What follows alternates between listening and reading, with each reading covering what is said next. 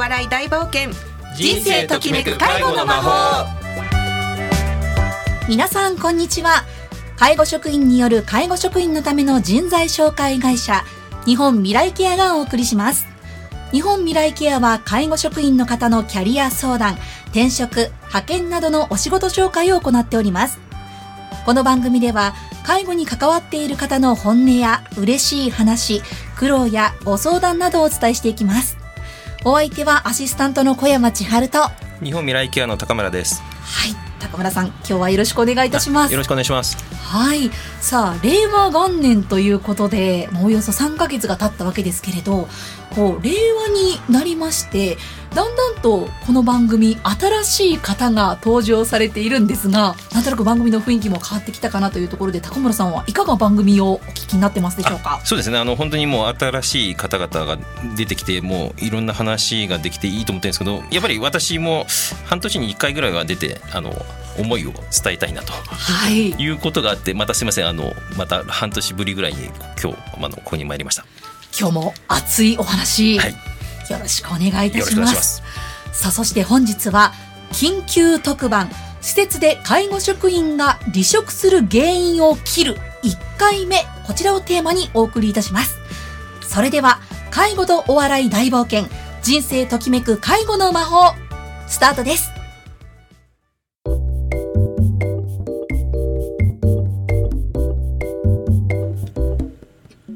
改めましてアシスタントの小山千春です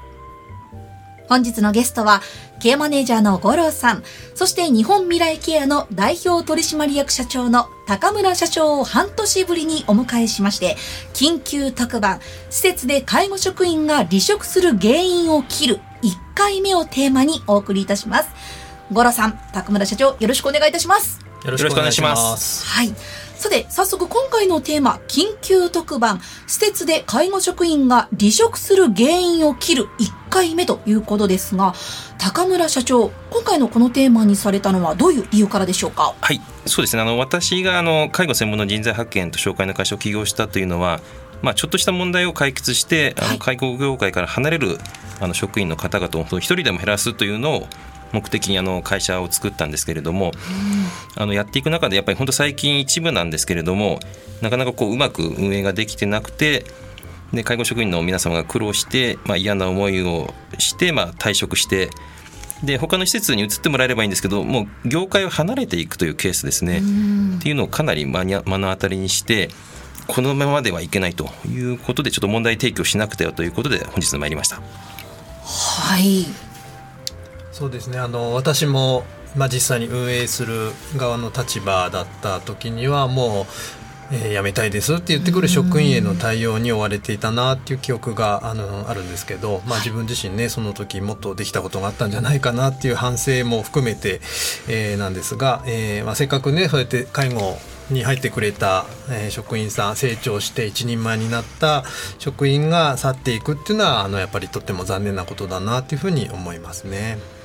本当にどの業界でも離職というものは、ね、問題になっているかと思いますがさ具体的に介護業界どのような問題があるのでしょうか？高村さん。そうですね。あの、まあ、私あのもう数百名もう1,000名近いあのいろんな施設で勤務している介護職員ですとか施設長経営者の方々と本当毎日あの話をしてるんですけれども、はい、あの今日はそうですね。あの原因を切る1回目ということであの本当にもう最近目立つですねまあ、ちょっと言い方モンスター社員って言い方あれかもしれないですけどその問題社員ですね、うんうん、あのの問題を今回取り上げたいということで考えてます。問題社員。今ちらっとモンスター社員という言葉もありましたが、はいはい、これどういった方なんでしょうか？そうですね。あの、まあ、この言葉の定義がどうかというのはありますけれどもあの、まあ、介護施設というのはフロアごとにあの単位が分かれていて結構閉鎖的でですね、はい、あの現場の管理者である施設長でも、まあ、なかなかその現場の状況を把握するのが難しいという状況の中であの新入社員とかあと派遣社員とかに、まあ、いじめっていうのも一言でいじめっていうのもいろいろあるんですけれども、あのそういったことをするあの社員の方がいてでそれで本当に職場が嫌になってあの辞めてしまうというケースがあのまあ、これ本当に前から語られてたんですけどかなり多いというのをより最近感じています。はい。うん、でさらにこれ難しいのがあのそういったあのまあ本当いじめって言い方あれですけど、はい、そういったことをする社員の人がまあ介護の実際のケアの仕事をですね。介助の仕事とかはできたりとかしてであと過去の経緯ですね。新規オープンの施設から例えば最初から勤務していてあの過去の経緯もよく知っているケースもあったりしてですね施設長が分かっていてもこう放置しちゃうとかですね。そういったの根深い問題があるなということを感じていてあのこれが本当にもう日本の介護の、まあ、ちょっと本当誤解を恐れずに今最大の問題かなということで最近あの感じているところです。まあ、私も、はい、えー、あの何箇所か施設であの勤務していましたけれども、はい、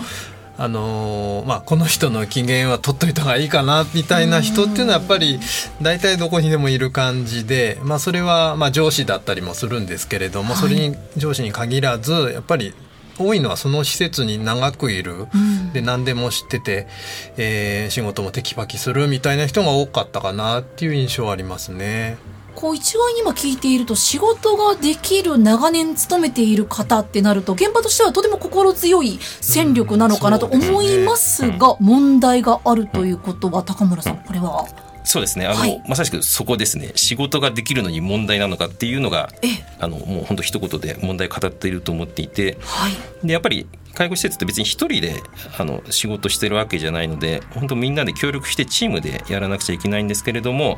一人が仕事できたところで残りの人たちが嫌な思いして仕事できなかったら本当にそれがいい介護まできなくなってしまうのでやっぱりあの介護の仕事ができるって問題とは別にみんなでこうチームワークを作ってあの人間関係を良くして仕事をしていくということがあのかなり大事だということが意外とこうもう置き去りにされているのかなということは感じます。その他問題というところいろいろあると思いますが五郎さん、はい、どう感じですか？そうですね。まあ仕事ができちゃうのでねやっぱりその人にどうしても頼っちゃう、えーまあ、周りの職員への、ま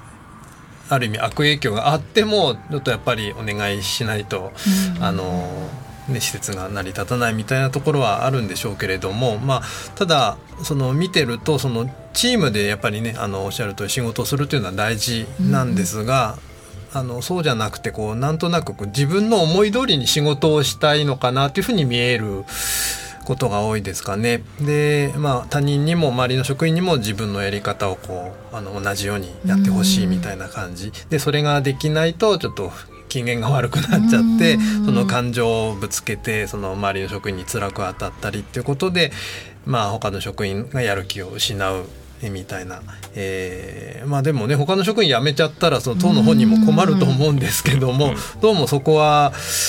それよりもまあ気に入らない人をまあ排除するみたいな方向に流れてるのがちょっと不思議な感じはしますけれどもね。やはりこう職場というのが一つこう、まあ、自分の言い方あれですが、まあ、お城のような自分のテリトリーのようになってしまって、はいはい、そこの異物というか自分の沿わないものを排除するというふうな、まあ、ことも起こり得ているというところですよね。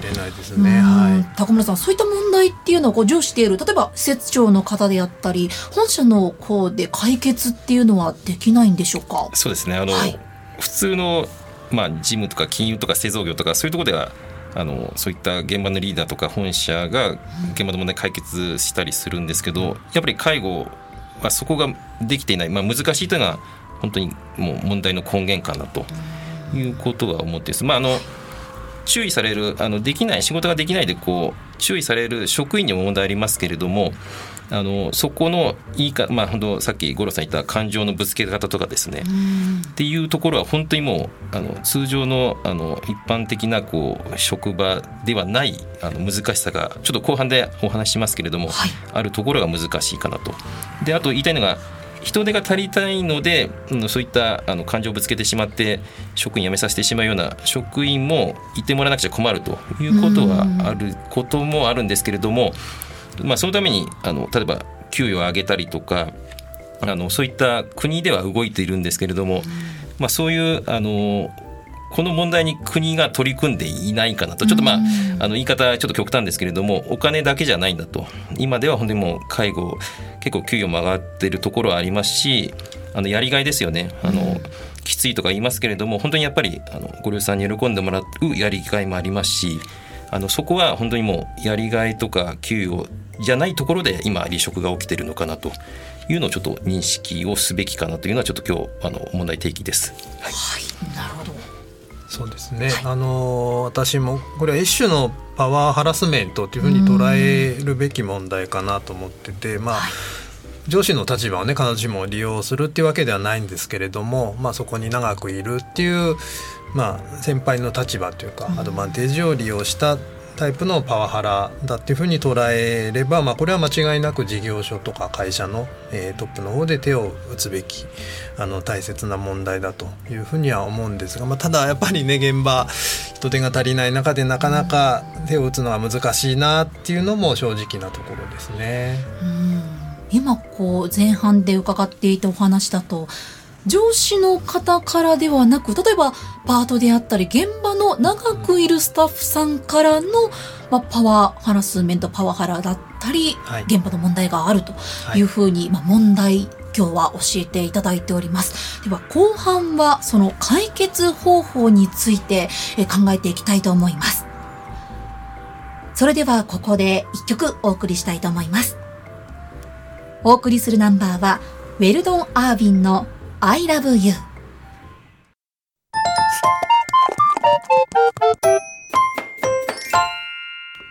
介護とお笑い大冒険人生ときめく介護の魔法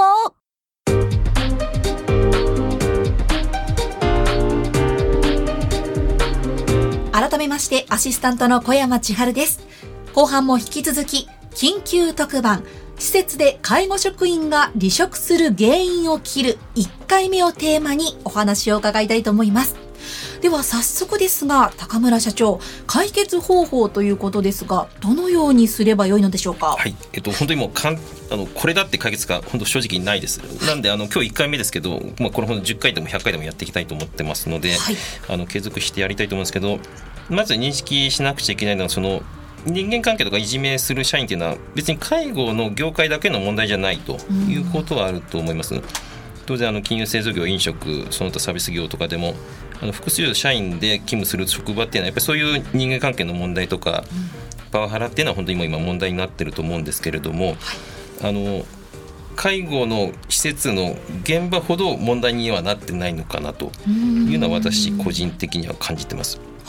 でやっぱりそこが本当解決が難しい根深い問題があるのかなというところは非常に感じております。そうですね。あのどの業界もありそうな話ですけども、まあ、介護業界では特に目立つような気も私はしてますね。はい、うん。というと介護業界では特にというところは高村さん。そうですね。ちょっとこれまた前半のこととあの重複化するんですけれどもあの問題のあるいじめ社員が仕事ができる、でも上司の前ではあの良い顔してですね、あと本社から来た時にはいい顔して話をしたりとかあとなかなかこういじめられたりとかこう嫌な思いした人がなかなかこう施設内でこう誰にも言えないと、まあ、これ本当閉鎖的なフロアごとの職場ですよね、はい、っていうところがまあ特徴であるんですけれども、まあ、こういった問題があるのとあと営業の仕事だとですねこう成果まあ数字だけ出してればですねあの例えば本当もう社長であろうともう全然上のあの上司であろうと成績出してれば文句言えないっていうのはあるんですけれどもなかなかこう介護現場でこう成果を測定しづらい本当にできてるのかできてないのかっていうのを把握できないんであの本当にもう下手すると本当もう清掃専門のあのパート契約社員の人がまあ力あのすごいこう現場仕切ったりとかですね、そういったことがあの他のちょっと職場とは違って起きるのかなということは感じてます。であとあれですねあのやっぱり現場の施設長でもそのやっぱり何が真実か分かりづらいというところはあのありますね。その本当に現場にいるんだけれどもあの本当にもう上がってくる情報しか聞いてないとか、うんあの本当にもう誤った情報が逆に上がってきちゃうとかですねそういったあの本当にもうフロアごとでしかも24時間夜勤とかもあるので、うん、本当にそこで何が起きてるのかっていうのは本当に把握しづらいっていうのは問題問題とあるかなとしてあるかなというふうに思います。五郎さん付け加えてそうですね、はい、あと、まあ、高村さんもおっしゃってましたけどもその結構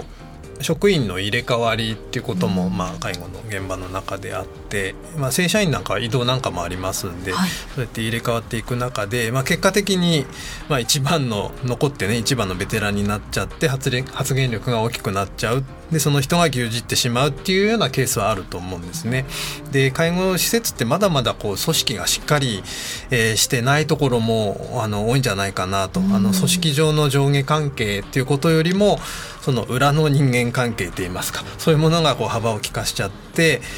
まあ、そこの風習を一番知ってる人がこう実は一番偉いみたいなそういう変な組織が出来上がっちゃってるまあ、そんなところに例えばその施設長が新任でポンと入ってきたりするとやっ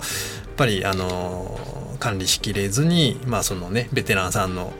顔色を見すぎちゃったりとか、そうすると周りの職員もその雰囲気にこう飲まれちゃってで施設長をサポートする人がいなくなってみたいなそういう状況にも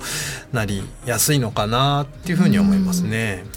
確かにこう現場を一番長くその場を知っている方が、うん、いや私たちはこういうふうにやってきたのよって言われてしまうと、はい、あそうなのかなと。ひとまずお話聞いてそのままの方向の方がだからあまり変化をもたらさない方がいいのかなっていうふうにも考えて現状をそのまま維持しようというふうな考えにもなってしまうのかもしれないですね。で、ねはい、では高村さんこれを改善していくというふうな解決方法はどうしていけばいいんでしょうか、うん、そうですね。ちょっとこれも本当にもう、はい、今日に関してはもう本当に私のある程度の表面的な答えになってしまうんですけれどもまずやっぱり本当介護、まあ、ちょっと今回施設に限った話にしてますけれども、はい、現場の人間関係ってそもそも閉鎖的で難しいというのを、うん、まあ我々あの管理者であったりとか経営者も認識すべきだと、うん、普通の事務の職場で2人っきりで例えば24時間夜中中ですねこう2人で仕事するケースっていうのはないのでうん、でさらにその本当若い人あの結構年配な方男女でさらに過去いろんなバックグラウンドの人が集まってやっているのでそもそもこう合う合わないっていうのはもう日々起きるのは当然だと。い。う職場なのに、はい、しかも夜中中例えばフロアで2人で仕事するという特殊なこう状況が生まれているので、まあ、ある意味本当に難しい職場でですねもう本当にもう世の中の他の業種の中でも人間関係がもう一番難しい仕事場だということを我々認識すべきだというふうにまずちょっと考えています。はい、はいでちょっとその中でまあ解決策あの3つ4つ挙げたいと思うんですけれども、はい、やっぱり難しいとはいえそこでもあの投げちゃいけなくてやっぱり施設の管理者ですね現場の管理者が現場をよく把握する必要があると。できちんとそういったいじめ社員がいたら正しく注意して正していくと。いうことはもう当たり前なんですけれどもこれをやらなくちゃいけないと。いうことですでよくあるのがあの人が足りないからやけにあの施設長が入っちゃったりとかですね。いうケースあるんですけどそうじゃなくて現場には入んなくちゃいけないんですけれどもやっぱり人間関係とか仕事できるできない指導が必要教育が必要っていうのを把握するために現場に入って仕事をすべきだというふうに考えてますけれどなかなかそういう視点で入ってるケースが少ないのかなというふうに感じてます。はい、であと2つ目ですけれどもあのえっ、ー、とですね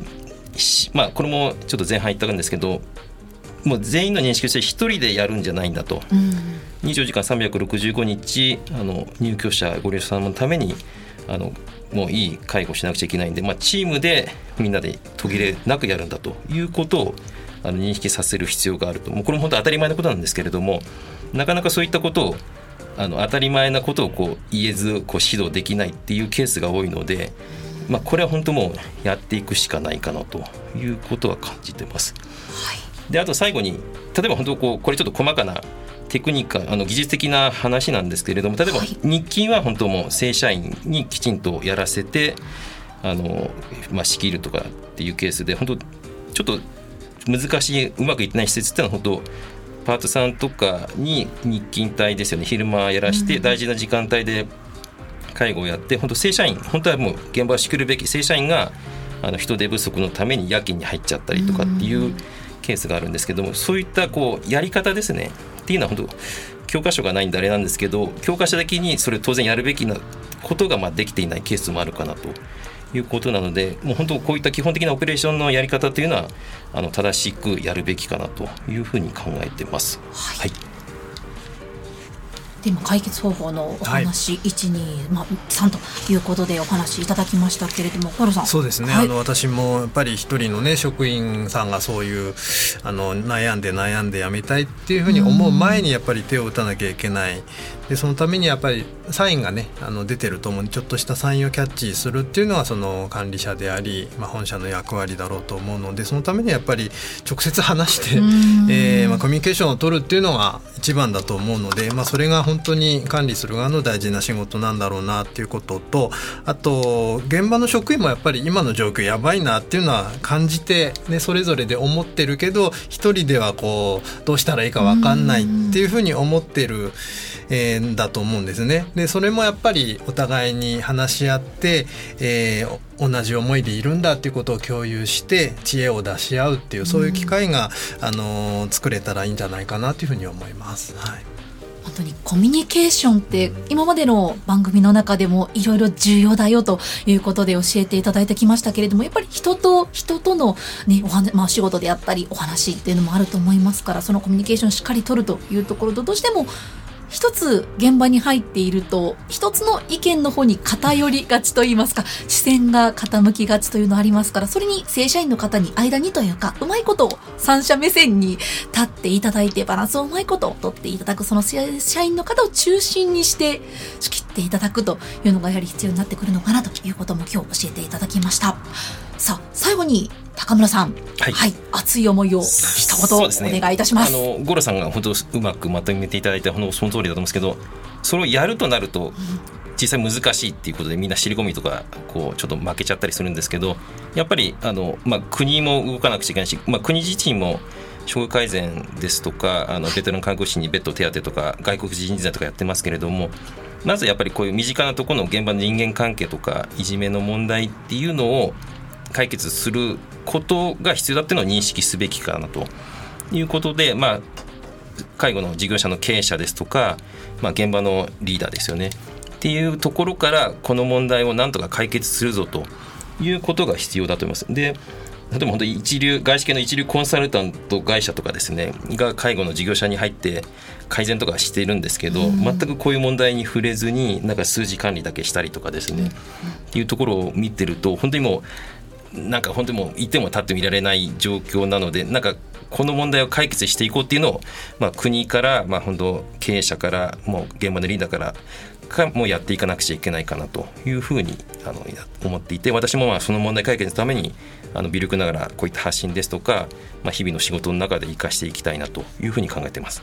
はいこれからもまた高丸社長にお話たっぷり伺いたいと思いますが、はい、最後に五郎さんからもお願いいたします、はい、そうですね。私も実際こう冷静に指導しているつもりがあの相手の反応を見てちょっとイラッとしちゃったりとかそれが表情に出るとか、態度に出るちょっとした言葉に出るって言うと相手もそれをね敏感に察知してあ怒られちゃったなみたいに感じられるとそれがまあ知らず知らずにパワハラの種になっちゃうっていうそこはやっぱり肝に銘じなきゃいけないかなっていうふうにあの思うのと、まあ、あとはやっぱり仲間と楽しく気持ちよく、えー、仕事できるように身近なところから取り組んでいきたいなっていうふうに思います。はい本日は緊急特番施設で介護職員が離職する原因を切る1回目というテーマをお送りいたしました。お二人とも本日はありがとうございました。ありがとうございました。